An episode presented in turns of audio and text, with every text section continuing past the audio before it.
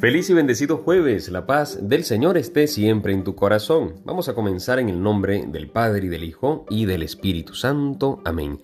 Hoy meditamos el Evangelio según San Lucas, capítulo 10, versículos del 1 al 12. Me quiero detener en algo que me parece bastante curioso. Cuando el Señor envía a los discípulos, los envía como corderos en medio de lobos, les dice que, lleven la paz del Señor, que de, su paz le pide también que pónganse en camino. Hay algo que es lo que quiero compartir contigo.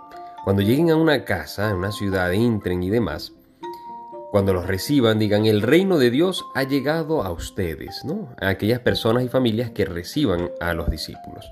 Pero aquellos que no, que sencillamente no le dan entrada en su casa, díganle, de todos modos, que el reino de Dios ha llegado. Entonces hay una diferencia, nos damos cuenta en la palabra del Señor cuando, cuando tengan la oportunidad de leerla, que aquellos que abren la puerta a los discípulos, a Cristo en pocas palabras, eh, dice, el reino de Dios ha llegado a ustedes, es decir, como que te toca, como que toca tu fibra, toca tu vida, toca tu corazón.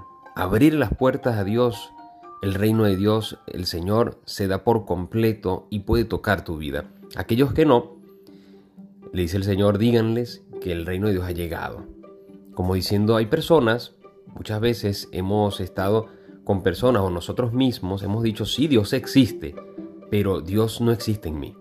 Una cosa es decir, Dios existe, Dios ha llegado, el reino de Dios ha llegado, y otra, y otra muy diferente es que ha llegado a mi vida. Por eso hoy vamos a abrirle las puertas al Señor, abrirles de par en par, abrirle de par en par al Señor nuestra vida, nuestro corazón, para que toque nuestra fibra. Una cosa es saber que Dios está, pero otra muy diferente es que Dios esté en mi vida, esté en mi corazón. Hoy le pedimos al Señor, con mucha fe, con mucha esperanza, con mucha fuerza, Señor, vive, vive en mí, toca mi fibra, quédate conmigo. Yo sé que existes, pero yo quiero que existas en mí, en mi familia, en mi trabajo, en mi día a día.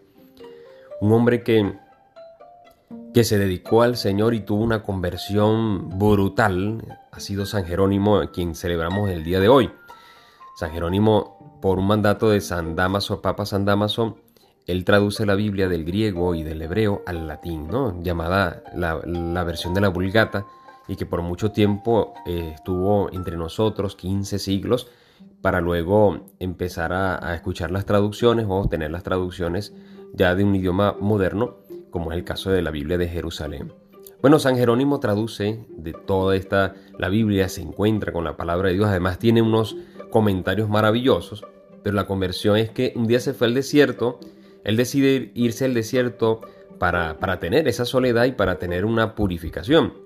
Pero resulta que en el desierto, en un sol abrasador que nadie lo aguanta, entre los alacranes, entre animales salvajes, él todavía recordaba aquellos bailes en Roma y recordaba a las bailarinas, a, las bebidas y todo lo que él vivió y lo atormentaba, no, no había más tormento que ese.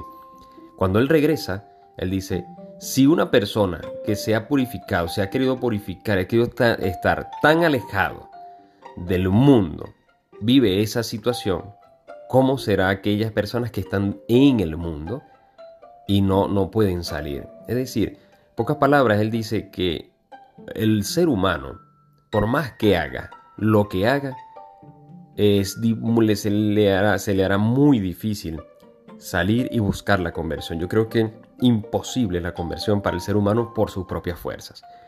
Al final él se da cuenta y es por la fuerza del Señor que lo que lo logra.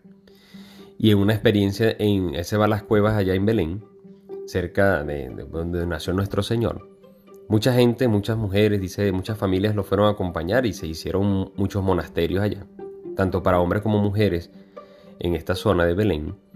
Y, él dice que un diciembre, un, encuentro, una Navidad, queda solo y escucha la voz del Señor dice, y le dice que escucha la voz de un niño y le dice, Jerónimo, ¿qué me vas a regalar hoy en esta noche?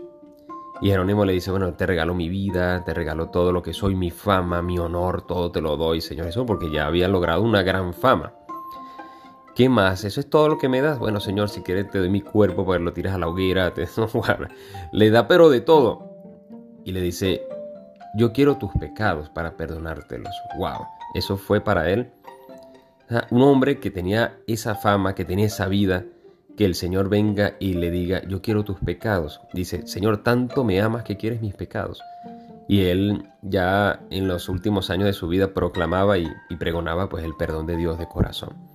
Hoy vamos a darle gracias al Señor, vamos a rendirnos a sus pies y vamos a, a decirle, Señor, toca de verdad mi fibra.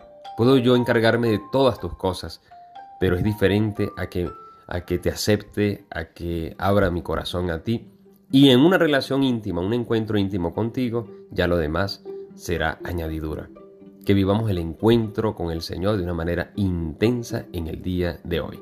Que Dios te bendiga y te guarde y San Jerónimo ruegue por nosotros. En el nombre del Padre, del Hijo y del Espíritu Santo. Amén. Recuerda, ora, ten fe y escucha que el Señor ya te está hablando.